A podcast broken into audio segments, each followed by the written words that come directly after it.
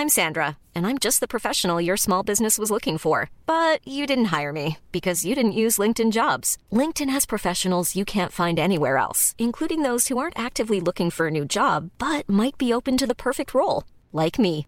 In a given month, over 70% of LinkedIn users don't visit other leading job sites. So if you're not looking on LinkedIn, you'll miss out on great candidates like Sandra. Start hiring professionals like a professional. Post your free job on linkedin.com/people today.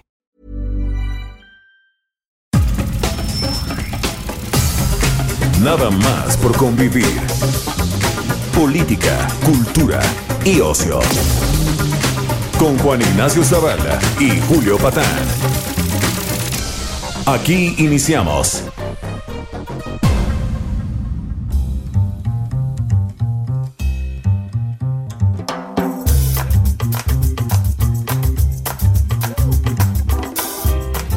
¿Cómo están bendiciones en esta edición eh, de Semana Santa de Nada más por convivir?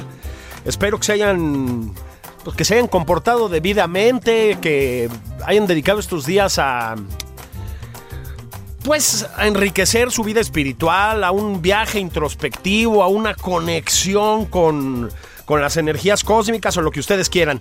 Ya saben que en este espacio nos gusta mm, hablar con, em, pues, en este caso, sobre todo una admirada y querida eh, figura de la vida pública mexicana, em, pero en general con eso, con la gente que protagoniza la- el México contemporáneo. Voy a hablar con un hombre al que ustedes conocerán, pues probablemente o seguramente como una voz en la radio, eh, como una voz y una imagen muy conocida ya en la televisión, en la mexicana y en la norteamericana, como columnista del Universal, como columnista del Washington Post, como podcastero. Voy a hablar con León Krause. Querido León, ¿cómo estás? Julio, ¿cómo estás? Qué gusto saludarte. Qué, qué maravilla. Oye, León, voy a empezar. em, Voy a empezar por el presente y me, y me lanzo hacia el pasado. Estaba, pues, hablando de tu trayectoria en los medios, tu trayectoria periodística, en el sentido más amplio, pero lo que me detiene en ti hoy en día es no el lanzamiento, sino el relanzamiento de El vuelo de Luan, una novela. ¿Te acuerdas que hace como 10, 12 años llegaste ahí a la redacción de Letras Libres, si recuerdo bien? Y me contaste que tenías libro nuevo. ¿Qué pasó desde entonces, eh? Uf, pues pasó, pasó una vida, sin duda, pero al mismo tiempo, eh, y, y creo que eso es parte de lo que anima este relanzamiento del vuelo de Luan, los eh, temas de ese, de ese libro, los temas que animaron ese libro, y antes de ese libro un cuento, y antes de ese cuento un sueño, porque todo esto nace de un sueño que tuve a finales de la, de la adolescencia, eh, permanecen permanecen vivos y pertinentes me, me, me parece. Hace am, algún tiempo antes de la pandemia incluso al principio de ella eh, releí el vuelo de Luan y pensé me gustaría acercarle esta historia a una nueva generación de lectores. La generación de lectores que la que la conoció en su momento eh, eh, tuvo tuvo una reacción muy favorable, muy emotiva a, esta a esta historia. Y pensé bueno podemos quizá regresar al mundo de Pantia y ofrecerle este mundo de fantasía, la historia de este hombre con alas a, a una nueva generación de lectores. Y pues ahí está esta esta reedición del, del vuelo de Luan ahora con con eh, pues una, serie de ilustraciones realmente bellísimas de Viviana Hinojosa. Ah, sí. A ver, ahorita vamos a la, a la historia otra vez, pero vamos a las ilustraciones. Ahora, pues hiciste tándem con Viviana Hinojosa. A Viviana la hemos entrevistado un par de veces aquí en, en Nada más por convivir. Este, pero seguramente la conocen, por ejemplo, en Twitter como una extraordinaria artista visual. Y tú dijiste, a ver, es un libro que si nos ponemos a hacer clasificaciones, que siempre es peligroso, pero también puede ser útil, pues funciona muy bien como un libro para niños y para lo que viene después de la infancia, para la pubertad y la adolescencia, ¿no? Este, invitaba, ¿verdad? Invitaba a, a, pues a, a eso, a ilustrarlo de una manera poderosa, ¿no?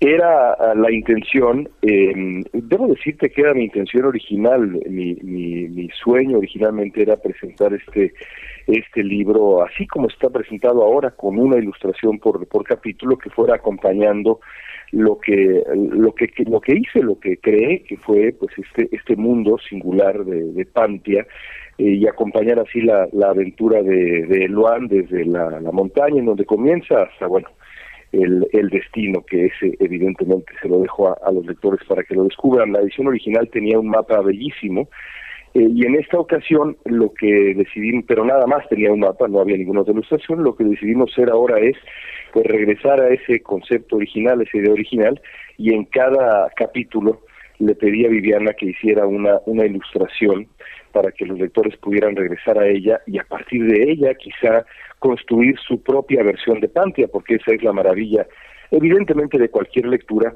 pero mucho más de la literatura de fantasía. Sí, eh, hay, hay, yo creo que mmm, diferencias sutiles pero importantes entre contratar, por decirlo así, no, no lo digo de manera despectiva, todo lo contrario, ¿no? A alguien que haga las ilustraciones claro. de tu libro y dialogar con un artista para crear un libro nuevo, ¿no? Y yo tengo la impresión de que esto último es lo que pasó aquí. Sí, un, un privilegio enorme, la verdad. Eh, creamos una, una amistad. Yo eh, admiraba el trabajo de, Viviana y la, la, invité, le dije, oye, ¿te, te gustaría quizá eh, acompañarme a, a, este, a este mundo? Eh, le mandé el libro, le gustó, evidentemente me emocionó mucho que le, que le gustara, y empezamos a trabajar juntos hasta encontrar pues eh, la, tonalidad, el eh, carácter de los personajes, de las ciudades, de los paisajes, y creo yo que el resultado es... Uh, es de verdad muy, muy eh, emocionante. Fíjate que sí, eh, otra vez puestos a clasificar el libro, pues es un libro que entra eh, con enormes méritos, además, en ese género o subgénero, dirían algunos, que se llama la fantasía, ¿no? La literatura fantástica. La literatura uh -huh. fantástica, pues tiene que eh, primero construir un mundo y sabernoslo. Eh, pues sabernoslo mostrar, digamos, que es lo que haces tú.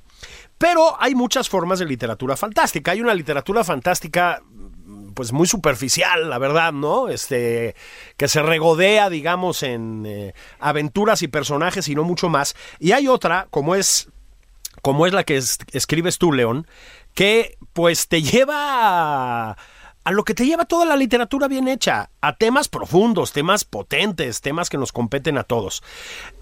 Yo diría que el Luan es una especie, a ver si no estoy diciendo un disparate, de um, anti-ícaro. Es decir, la novela es det detonada por un ser alado que comprensiblemente tiene miedo de volar. Es el anti-ícaro en ese sentido, ¿no? Este, pues tiene que ver, es muy oportuno en ese sentido para la pandemia y el confinamiento, León. El hombre, el, el pues, ser encerrado, ¿no? Que tiene que abrir las alas y lanzarse al mundo. No lo había pensado, pero te agradezco que me sumes esa reflexión porque pues sí, en efecto, este personaje comienza su vida eh, y transcurre ahí buena parte de su vida en un pequeño nido que conforme él comienza a crecer, comienza a volverse un, un ser ya, digamos, eh, adulto de su especie, pues comienza a quedarle cada vez más pequeño. Y eh, en un momento de la infancia, estando ahí solo, eh, es testigo de una, digamos, de un accidente, eh, de un, un, momento horroroso frente a sus ojos y eso lo aterra y lo, uh, lo, asusta de tal manera que, durante años se niega a siquiera intentar volar. Y finalmente, pues se ve obligado a, a hacerlo eh, y vencer sus miedos. Y lo que eso le abre, como ocurre con eh, todos aquellos que deciden hacer, hacer eso en, en la vida real, es el descubrimiento de un mundo, el descubrimiento de un motivo, el descubrimiento de un destino, es decir, el descubrimiento de la, de la vida, Julio. Y eso es lo que a mí, me, eh, digamos, me, me anima a, a, retomar este mundo, porque creo que esa lección siempre, pero bueno, ahora que tú lo señalas, creo que tienes toda la razón, mucho más ahora, eh, en donde estamos metidos en una cajita, en, eh, eh, no solamente físicamente, sino incluso en el sentido virtual, nos comunicamos en pequeñas cajas, es importante abrir las alas y, volar. Claro, exactamente, es, es un libro sobre eso, sobre el vértigo que nos produce la vida el mundo, ¿no? Es este, yo diría, y ya para terminar con las clasificaciones, prometo que es la tercera y última, pues es también eso que los alemanes, ustedes van a perdonar mi pronunciación, llaman una Bildungsroman, es decir, pues es una, una novela de iniciación, una novela de aprendizaje, de transición, digámoslo así, de la juventud a lo que viene después, ¿no? Eh, eh, eh, es absolutamente cierto y, eso eso lo pensé desde desde un principio hace ya muchos años y ahora que lo reconstruí no tanto pero digamos que lo revisité este mundo y esta historia lo, pensé lo pensé de nuevo y bueno en este caso el Luan no parte con un digamos con una meta con una conquista específica con un destino establecido no tiene una, una, eh, una meta que cumplir específicamente. Eh, y eso también me parece que pues se parece a la, a la, a la vida, pues, es decir, em, eh, son muy pocos los que comenzando a edad adulta dicen, bueno, muy bien, mi destino es este, yo voy a llegar ahí. La mayoría de nosotros va descubriendo cuál es nuestro motivo, nuestro destino, nuestro final a lo largo de la vida, y eso es lo que le ocurre a, a Eloan casi yo diría, Julio, hasta, hasta los últimos renglones. Eh, y en ese sentido, pues es un viaje de descubrimiento del personaje y nosotros con él. Exactamente. Bueno, esto es jóvenes y jóvenes que nos están escuchando hoy.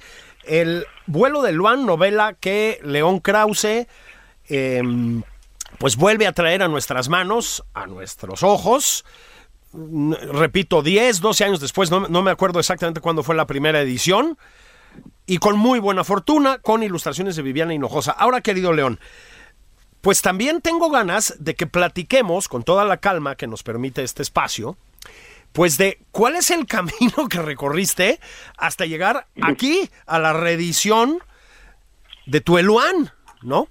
Porque ha sido un camino Tú en algún momento describiste esta novela como, la definiste como un entretenimiento, un divertimento, ¿no? Un divertimento. Sí, es, es en efecto un, eh, una estación rara, digamos, dentro de tu trayectoria. Tú pues, te has desempeñado, querido León, fundamentalmente en el periodismo, pero antes, y vamos para allá, yo te conocí todavía más joven de lo que eres, y eres muy joven, mucho pues, más joven.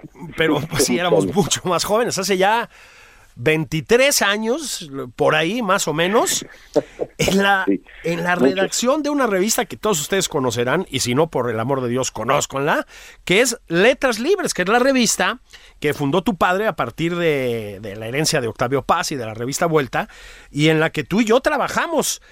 Ahí andabas, pero de ahí, querido León, saltaste al radio. ¿Cómo fue eso?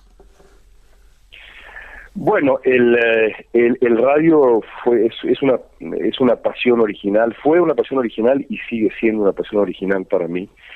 Es un medio eh, maravilloso, es, es en muchos sentidos, eh, creo yo, el que más se parece también a la literatura, porque es el que más exige el ejercicio de la, de la imaginación. Yo siempre he dicho que en la radio tienes la voz y nada más, Julio. En la televisión que es un medio que también conozco y también conoces tú, pues hay trucos, hay, uh, eh, uh, hay, hay, es un, es un eh, digamos, es un, es un medio más eh, superficial y puede también tener, tener su lado siniestro, con toda franqueza, y eso lo hemos visto en, en la política y la, la, la, consolidación de figuras que no se explican sin la televisión, pero bueno, esa es otra historia. Sí, sí, sí. La radio es más noble y um, me gustó siempre desde pequeño, desde muy niño, y empecé en la radio trabajando como periodista deportivo, siendo todavía un adolescente, hasta que en 1997, si mal no recuerdo, quizá un poco antes,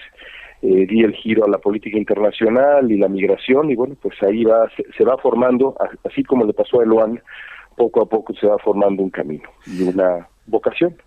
Fíjate que también quería yo ir al periodismo deportivo. Yo me acuerdo que por aquellos años, León, estabas tú escribiendo ya en Reforma y escribiendo periodismo deportivo. En este espacio, como saben ustedes, se habla solo de asuntos pues, de, de trascendencia. Por ejemplo, de El Cruz Azul, que es una vocación vocación de sufrimiento, evidentemente que compartimos León y yo. Pero ya escribías mucho periodismo deportivo y, y, más todavía fútbol, ¿no? Sí, trataba yo de trataba yo de, eh, digamos, hurgar en, en, los géneros eh, en la medida de lo posible. Eh, en, en, Reforma y antes en el periódico El Norte tuve pues eh, una sección eh, en donde hice más bien una curaduría, pero pero bueno, eh, de, de, cuentos de cuentos de fútbol. Y luego entrevistas de semblanza que me parece que pues fui sin decir pionero porque la verdad es que no es así, no no, no, es el hilo negro, pero pero sí digamos que para Reforma y el Norte pues eh, me cité con los eh, futbolistas de la selección mexicana de, aquel, de aquella época y entrevisté a casi todos en entrevistas muy largas de semblanza, parecida a lo que estamos haciendo ahora de manera tan generosa de tu parte, para descubrir a, la persona más allá de la cancha, así se llamaba la sección, más allá de la cancha.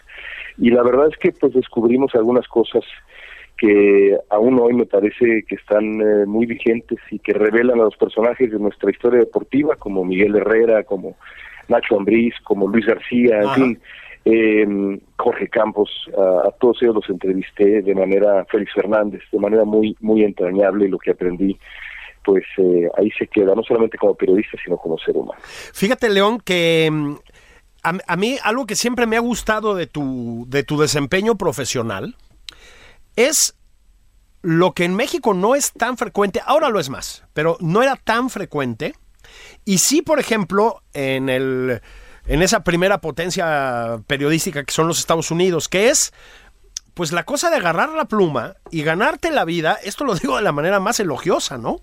En todos los terrenos posibles, ¿no? Mucha de la gran literatura norteamericana, León, se hizo en el periodismo y también en el periodismo deportivo. Es decir, hay pues grandes crónicas de Jack London, de Norman Mailer, y ustedes síganle sumando, ¿no? Este, yo creo que también eso está en ti. En un país, pues la verdad, muy estatalista, en, en, el que los escritores viven muy colgados del Estado y sus, entre comillas, bondades, pues yo creo que no sé si decidiste o tuviste que rifártela con la entreguita de columna y en la batalla, pues, ¿no? Sí, es sin duda, y, y, a mucha honra, con toda franqueza, eh, y sobre todo en función del periodismo deportivo, a mí me, da mucha risa, te confieso que de pronto en, en las redes sociales, en ese lodazal en el que se ha convertido de pronto las, redes sociales en México, hay quien, quien piensa que me ataca diciendo, ay, periodista deportivo, eh, bueno, pues es de las cosas que, más risa me dan porque me da un orgullo enorme eh, haber sido periodista deportivo, haber sido historiador del fútbol mexicano, eh, tanto en libros como en eh, documentales, eh, que pues produjimos decenas de documentales. estoy hoy mismo trabajando en un proyecto muy emocionante, la verdad, de documentalismo deportivo es una de las grandes escuelas eh, y si y si un colega joven me, me, preguntara por dónde empezar, yo sin duda alguna le recomendaría entre ellos el periodismo deportivo porque te reta a buscar nuevos ángulos, te reta a tratar de sacar una frase inesperada de los protagonistas que están tan acostumbrados ahora más que antes a repetir eh, eh, y a regresar a los lugares comunes, a los talking points famosos. Así que es una escuela maravillosa y que para mí es un y sigue siendo un enorme orgullo haber sido y seguir siendo periodista deportivo. Claro, es que, a ver, yo de niño hubiera querido ser periodista deportivo. Y sabes qué, nunca lo he sido en un sentido estricto, pero he pues he escrito y hablado algo de deportes en los medios. Y yo lo considero, probablemente te pasa igual cada vez que lo haces, considero que al contrario, que es un reconocimiento a tu buena chamba, pues te están dando chance de hablar de fútbol. Sí, y, eh, y hacerlo de manera original, pues no es no es fácil, no es fácil. Eh, em, y no era fácil eh, en aquel tiempo, la verdad de las cosas es que el periodismo deportivo en México creo que ha eh, evolucionado, es decir, una de las grandes sorpresas para mí en aquel tiempo, cuando comenzábamos a pensar en hacer libros de la historia del fútbol mexicano, pues yo pensaba, bueno, aquí va a haber muchísimos libros de la historia del fútbol mexicano porque el fútbol pues, es una pasión. No había prácticamente nada, no había prácticamente nada. Había por ahí algún libro de Manuel Seide, a pesar de que había grandes protagonistas y, hombres que fueron incluso intelectuales, Fernando Marcos, con el que tuve gusto de trabajar tanto tiempo y de eh, el privilegio de ser su amigo, eh, ya en los últimos años de su vida. Bueno, pues Marcos era un intelectual eh, y se, había escrito muy poco y me parece que eso, pues, vale la pena remediarlo y vale la pena seguir remediándolo porque en un país que disfruta tanto eh, sus pasiones deportivas, em, eh, ese país merece que se les cuente mejor eh, esas hazañas y esos esas desilusiones y, y, demás. Así que para mí, insisto, es, un gran orgullo. Sí, y, y, haces bien. Pues miren ustedes, estoy platicando con León Krause, ya les decíamos, trae libro nuevo y no nuevo, El vuelo de Luan, una novela. Estamos recorriendo su, su trayectoria, su exitosísima, su virtuosa trayectoria profesional. Es algo que nos gusta mucho hacer, sobre todo los, los este, fines de semana en este espacio, ¿no? Con, conocer a las personas que pues que protagonizan, que impulsan la vida pública mexicana. Voy a hacer una pausa, querido León, y volvemos a hablar de tu faceta internacionalista, otro poquito del radio y de la tele porque, como saben ustedes, León Krause también se gana la vida en la televisión. Esto es nada más por convivir. Vayan por una, pues por una caguama fría al refrigerador, ya son horas, sin ningún tipo de pudor, y volvemos.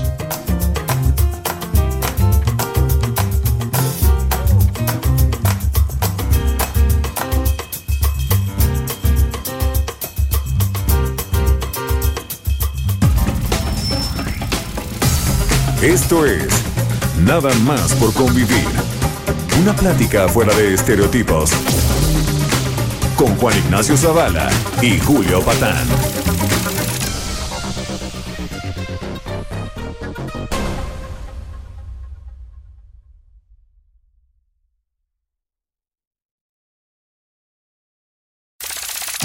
Estamos de regreso en Nada más por convivir.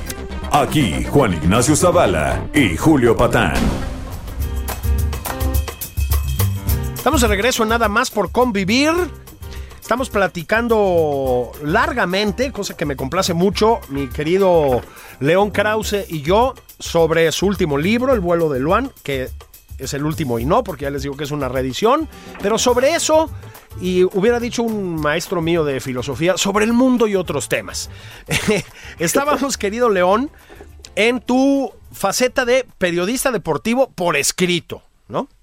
Este, pero después entraste y con enorme éxito a la radio. Ya nos decías que es tu pues tu pasión fundacional en el asunto mediático, ¿no? El, el radio, con todas sus, sus bellezas. Y además, sigues, sigues en eso, ¿no? Sí, es, es que es que el audio, en fin, ya, ya, ya lo decíamos hace unos minutos, el audio eh, eh, de verdad eh, obliga al ejercicio de la imaginación y eso es algo que a mí me gusta mucho también pues en, en, en W Radio, en aquella revista informativa que tuve el placer de conducir varios años, hace ya un buen tiempo, pensándolo bien, pues hace ya que serán unos 12, 13 años. Sí, sí, sí. Increíble, pero es la verdad.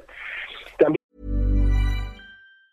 Hey, it's Ryan Reynolds, and I'm here with Keith, co-star of my upcoming film, If, only in theaters May 17th. Do you want to tell people the big news? All right, I'll do it. Sign up now and you'll get unlimited for $15 a month in six months of Paramount Plus Essential Plan on us. Mintmobile.com slash switch. Upfront payment of $45 equivalent to $15 per month. Unlimited over 40 gigabytes per month. Face lower speeds. Videos at 480p. Active Mint customers by 531.24 get six months of Paramount Plus Essential Plan. Auto renews after six months. Offer ends May 31st, 2024. Separate Paramount Plus registration required. Terms and conditions apply if rated PG. Bien, ahí experimenté, Julio, porque, es decir, creo que... Eh, eh, eh, de nuevo, si nos quedamos en lo cómodo, en eh, lo clásico, señor diputado, qué gusto que está usted con nosotros. Señor diputado, gracias, un placer tenerlo aquí. Pues mira, este, simplemente no se avanza. Y entonces me acuerdo que, pues por ejemplo, eh, inventé una sección llamada Historias Perdidas, que era pues, un asunto medio dickensiano, de entregas, entregas diarias, tres minutos y medio, sobre misterios históricos y me acuerdo que Daniel Moreno, mi jefe en W Radio, buen amigo, eh, me, dijo en aquel tiempo, no entiendo qué estás haciendo, pero hazlo. y, eh, y me parece, bueno, una gran filosofía de Daniel y pues eh, el experimento se volvió un pequeño fenómeno, una, un puente entre generaciones. la idea era que los niños se quedaran en el auto mientras estaba puesto el noticiero al salir de la escuela y, pues nada, se quedaran escuchando con sus padres esto, unidos por el ejercicio de la imaginación radiofónica. Y, y pues eso es, digamos, lo que lo que hice entonces y lo que sigo haciendo ahora es, Historias Perdidas, ahora es un podcast con más de 80 episodios y, y bueno, pues eh, sigo, sigo, sigo ahí, sigo ahí. Era, era una, es una maravilla porque mm, si ustedes no lo conozcan, de, verdad háganlo, porque lo que hace León es traernos pues sí, el monstruo del lago Ness, ya saben ustedes, ¿no? Todas esas, em, pues entre leyendas y no, digámoslo así, que nos han pues enriquecido las sobremesas desde siempre y que luego convertiste en un libro, si yo recuerdo. Déjame que te interrumpa para decirte algo, porque esto es interesante. Es decir, comenzamos con esas historias, ¿no? El, monstruo del lago Ness y demás, pero luego lo que hicimos fue aprovechar para contar historia historia, ¿no? es decir, vida y muerte de Napoleón Bonaparte, eh, eh, Pompeya, es decir, aprovechando la atención de los jóvenes, comenzamos a contar historia. Y creo que eh, al, al final el resultado, sobre todo en el podcast, eh, es es es, ah, es emocionante es, es, a mí me gusta tanto historias perdidas. Sí claro que sí. Sí efectivamente evolucionaste digamos hacia la hacia la historia historia vamos a, decirlo en esos términos. Y además evolucionaste también ahí hacia el libro. Yo recuerdo que se convirtió en libro no dos libros dos, eh, libros, con los guiones de las de las historias y pues desde entonces he dado el éxito del podcast me he visto obligado a escribir nuevas historias de la nada de cero. Eh, ahora estoy pues también eh, preparando una nueva temporada eh, y bueno a lo mejor una de esas sacamos otro libro de las de los ah, de las historias ya para que sean tres y con esas con eso nos despedimos. Pero bueno pues por petición popular estamos preparando más historias porque de verdad que, que, que, que la respuesta ha sido desde hace ya mucho tiempo muy bonita eh, en esta idea de que, el, de que el audio puede ser compañía y puede ser también lo que te decía, em, un puente entre generaciones. Eh, no, no te puedo de verdad decir cuánta gente me ha, me ha escrito, me ha dicho cuando nos encontramos en persona que historias perdidas la, la, la, escuchaba yo con mi hermano, la escuchaba ah. yo con mi papá, la escuchaba yo con mamá, camino a la escuela, eh, de regreso de la escuela. En fin, la verdad es algo muy, eh, muy lindo.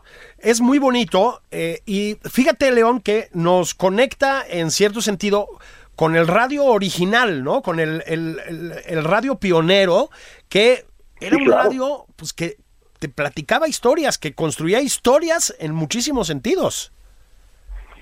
Pues por supuesto, y es, es, es también en, aquel momento cuando Daniel Moreno me dice, pero qué, no entiendo qué haces, pero hazlo, le decía yo, bueno, lo que estoy tratando de hacer es precisamente esto que acabas de decir tú, Julio, rescatar esa tradición, la tradición fundacional de la W con las radionovelas, eh, que de nuevo, eh, pues te obligaban, y, he escuchado algunas, hace no mucho tiempo me, me puse a rescatar algunos eh, episodios eh, antiguos, antiguos, y pues es extraordinario porque cierras los ojos y entonces eh, te metes en ese mundo.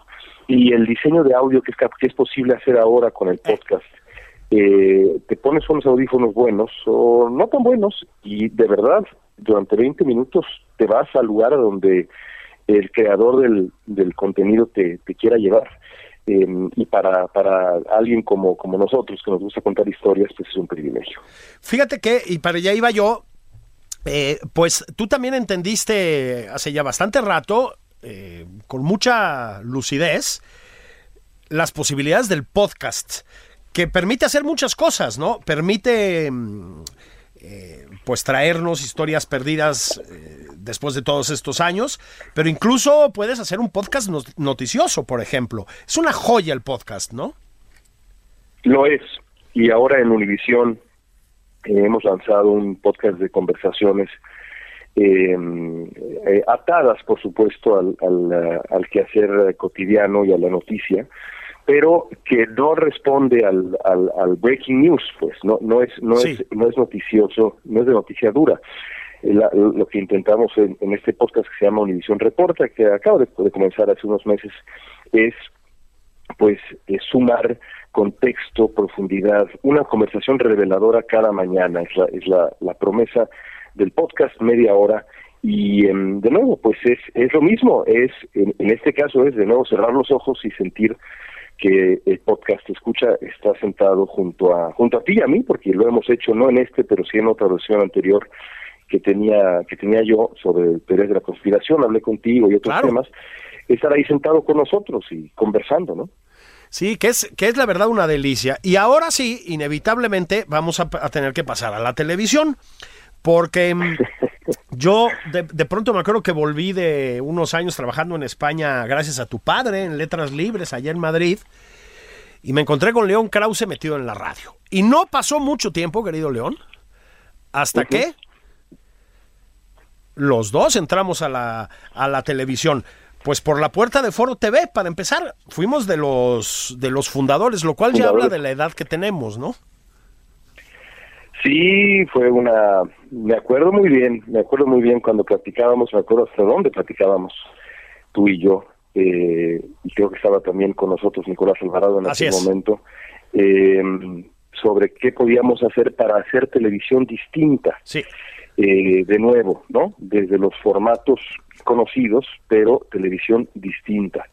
Eh, cómo llevar, por ejemplo, la cultura a la televisión para una nueva generación, cosas que tú y ustedes hicieron de manera maravillosa y tú sigues haciendo, no solamente en foros, sino en los espacios que tienes en, en eh, los noticieros eh, de, la mañana en, Televisa y, y, demás, tantos, tantos, tanto que has hecho Julio precisamente con ese espíritu. Eh, y bueno, pues eh, eh, en su momento, pues yo, yo traté de hacer un noticiero distinto en, en Hora 21, que luego pues tú has conocido de manera también íntima. Sí, yo, yo, yo heredé. pues sí, yo sé, y, y, me da, y me, da y me dio muchísimo gusto. Y la intención era eso, era quitarse una, quizás quitarse la corbata, tratar de probar con algunos formatos distintos, invitar a una generación nueva, y bueno, creo que al, al fin y al cabo eh, pues Foro TV fue un éxito, sigue siendo un éxito y ahora pues hay una nueva generación que está entrando a ese mundo eh, y haciéndolo maravillosamente desde esas desde esas ah, pues sí cimientos que, que, que, nosotros dejamos eh, eh, hay, hay, hay, gente como Fernanda Caso, eh, gente joven que está llegando con un nuevo tono, con y de nuevo eh, utilizando la televisión para, para el debate, para el contexto, para, para la cultura y a mí me da mucho gusto. Sí, a mí también, absolutamente. Y de pronto un día, em, para mi fortuna y mi infortunio, em, te nos fuiste a Univisión. Digo para mi fortuna porque heredé Hora 21 precisamente. Yo hasta ese momento hacía un, un programa al que se refería León em, con Nicolás Alvarado de lunes a viernes, para que vean cómo sí pues pasaron cosas en Foro TV que no pasaban en, la, en las televisoras, ¿no? programa diario de cultura de media hora. Y después entré a Hora 21 porque te nos fuiste a Univisión. ¿Qué pasó ahí, querido León?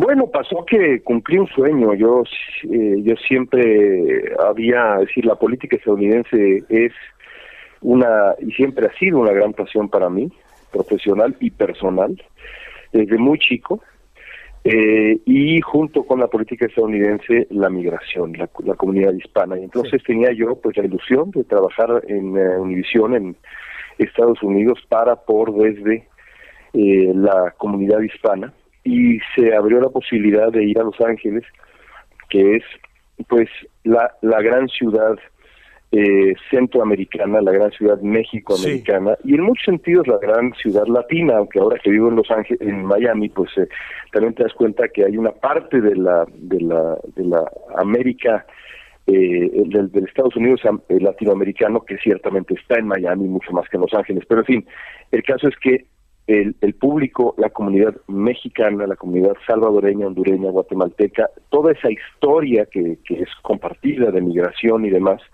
que es muy distinta a la que, a la que vive, a la que se ha vivido con, con la comunidad cubanoamericana, evidentemente en Florida, estaba en Los Ángeles. Y pues viví 10 años en Los Ángeles, aprendí una barbaridad, eh, volví a nacer periodísticamente en muchos sentidos, eh, la mejor escuela imaginable de la televisión local, y eh, pues ahora estoy, ahora estoy en Miami eh, en otra etapa.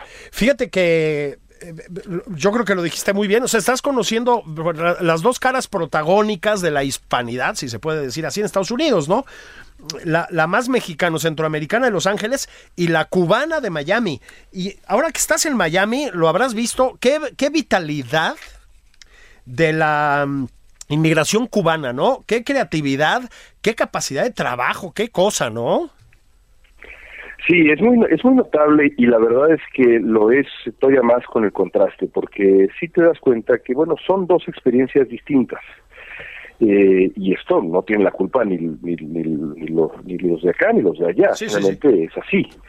Eh, lo, la comunidad cubana americana se, ha, se, se, se conduce con una seguridad y una fortaleza que se explica desde su situación legal en este en este país de donde te hablo de Estados Unidos porque pues no es lo mismo saberse parte de de origen casi desde el, momento en que uno pone los pies en el en la en la arena eh, estadounidense que eh, que vivir en las sombras como le pasa a la comunidad mexicoamericana y centroamericana americana.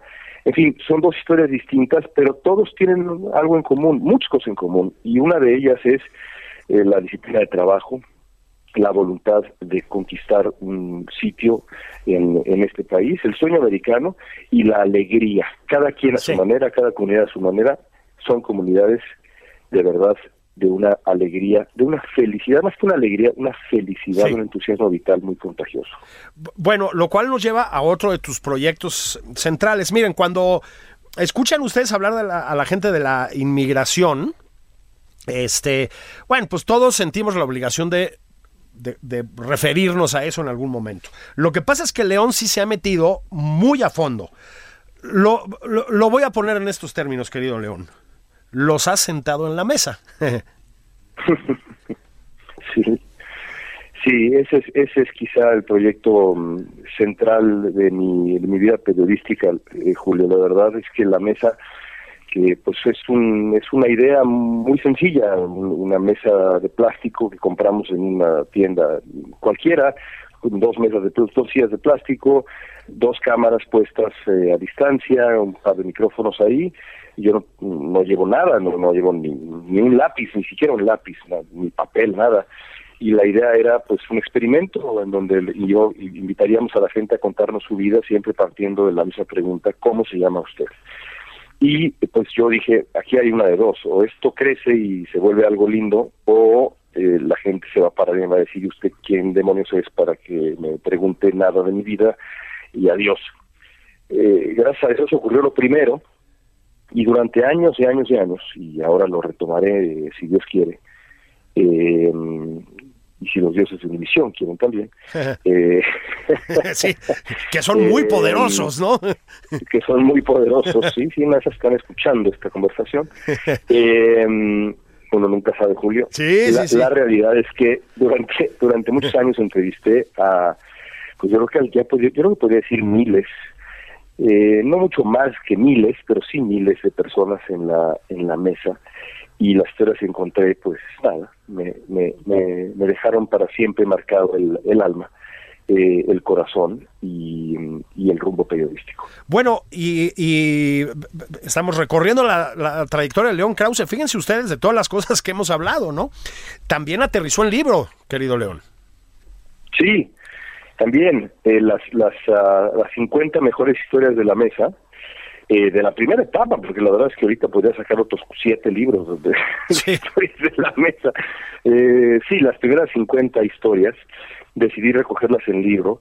Eh, muy, muy, al, muy al estilo, y lo hablamos en su momento cuando me hiciste el favor de invitarme a Foro TV, eh, muy al estilo de uno de, una, de mis, mis, heroínas periodísticas, que bueno, qué importante es regresar hoy a leerla, justamente hoy, y este es, y este es un, eh, una, un parecido que tú advertiste quizá antes que nadie, para a mí no me sorprendió en, lo absoluto, dado tu conocimiento enciclopédico, pero eh, muy en el estilo de Svetlana Alexievich, eh, la, idea de dejar que la gente cuente su historia y uno ser simplemente pues un vehículo, ¿no? Un vehículo.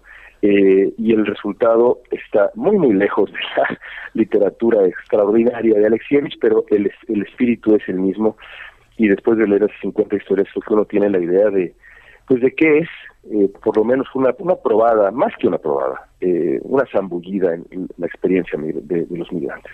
Absolutamente. Bueno, y, y esto nos lleva a tu otra faceta periodística, que es la de columnista. A veces la la televisión, el radio, em, digamos, ensombrecen un, poco, no es el caso, ¿eh? el, trabajo escrito de los profesionales de los medios. No es tu caso, León, eres columnista del Universal, eres columnista del Washington Post, pero has estado en una buena cantidad ya de, de periódicos. Y fíjate que, entre otras cosas, te has vuelto ahí una mm, figura de referencia para entender qué demonios está pasando en los Estados Unidos, ¿no? Eh, ahí tienen ustedes al León Krause, internacionalista, y sobre todo al León Krause, pues súper conocedor de la política norteamericana. Yo me acuerdo, mm. por ejemplo, en, en el cuatrienio espeluznante de Donald Trump, será muy bueno leerte porque más allá del escándalo que era tener a semejante salvaje en la Casa Blanca, pues tenías una muy notable capacidad de análisis. Ahora, ¿no te costó trabajo? Es un personaje aberrante. ¿No te jalaba la víscera de pronto? No, por supuesto que sí, por supuesto que sí. Eh, y al final publiqué una columna en el Washington Post antes de la elección de, de Biden y Trump eh, en donde explicaba yo que como padre de dos eh, de dos niños estadounidenses y como padre de un niño bicultural y binacional como es mi hijo mayor Mateo em, y contaba yo ahí un par de anécdotas eh, moralmente no me quedaba otro camino más que desear la derrota del trompismo. Sí, sí. Y, bueno, fue una, una, una columna polémica de la cual no me arrepiento ni un segundo, Julio, porque después de que eh, pasó la elección, nos dimos cuenta que Trump no nada más era este nativista feroz, tóxico, sino es además eh, un hombre eh, empecinado en eh, destruir la democracia estadounidense porque se le puso en el camino, porque la, porque lo obstaculizó.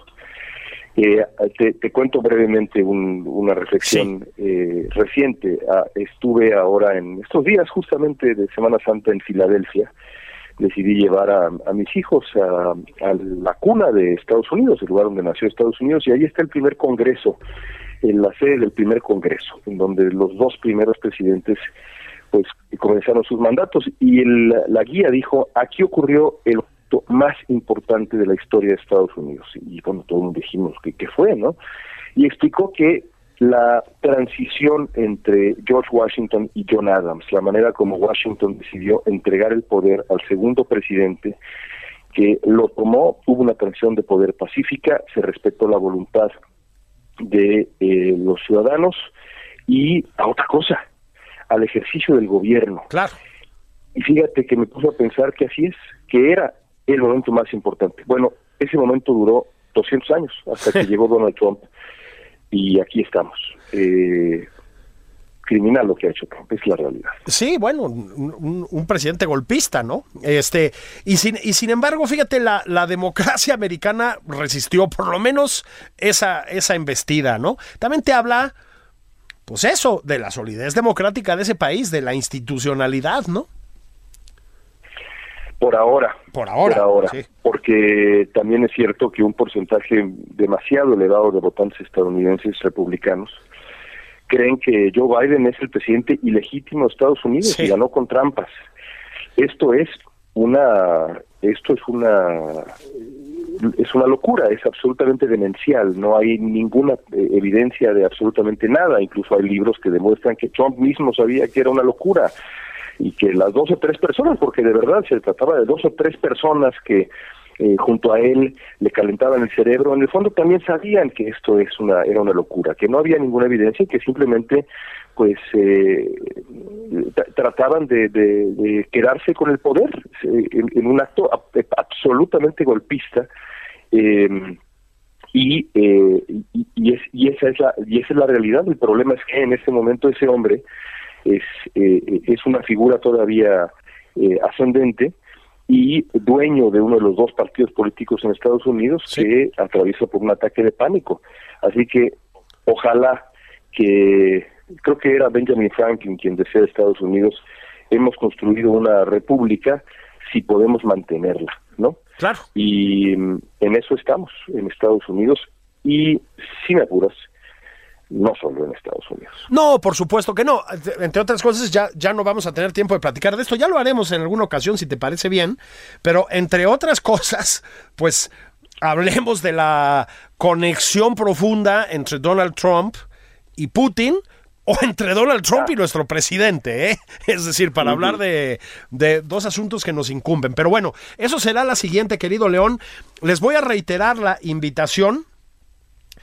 Eh, no dejen de leer El vuelo de Luan, León Krause, Ilustraciones de Viviana Hinojosa. Te vamos a dejar, querido León, porque sé que estás en las tierras lejanas del norte, disfrutando de las merecidas vacaciones que tienen tú, tu mujer y tus hijos.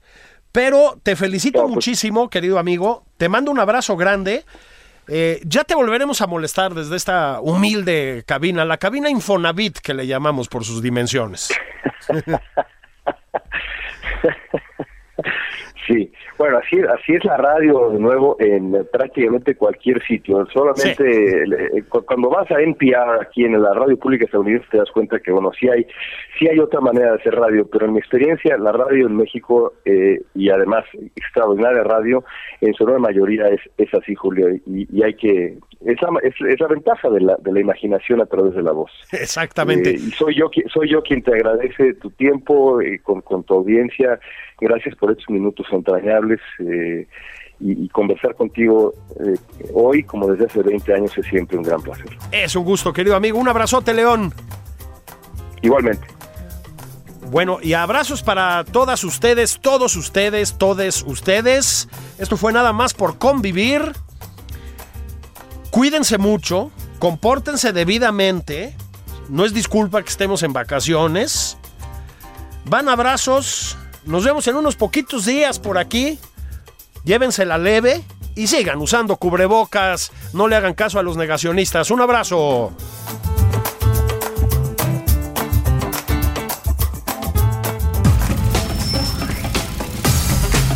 Esto fue Nada más por convivir. El espacio con política, cultura y ocio con Juan Ignacio Zavala y Julio Patán.